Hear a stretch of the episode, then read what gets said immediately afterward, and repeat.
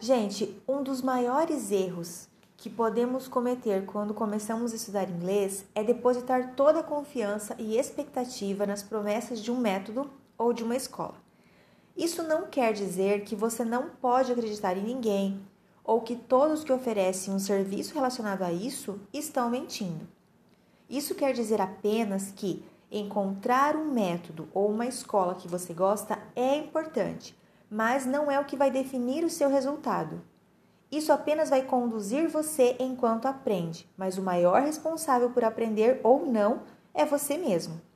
Se você não gosta da escola, do professor ou do livro que está usando, você pode trocar até que encontre o que se encaixa melhor para você. Mas é necessário assumir a responsabilidade quando quer aprender inglês. Você precisa entender que a prática, a memorização e o treino ninguém pode fazer por você. A aula com seu professor é uma orientação, mas o trabalho pesado, a revisão do que é visto ali, é sua responsabilidade. É o seu alvo, seu objetivo, seus frutos. Você é o maior interessado nisso. Por isso é você que tem que fazer isso acontecer.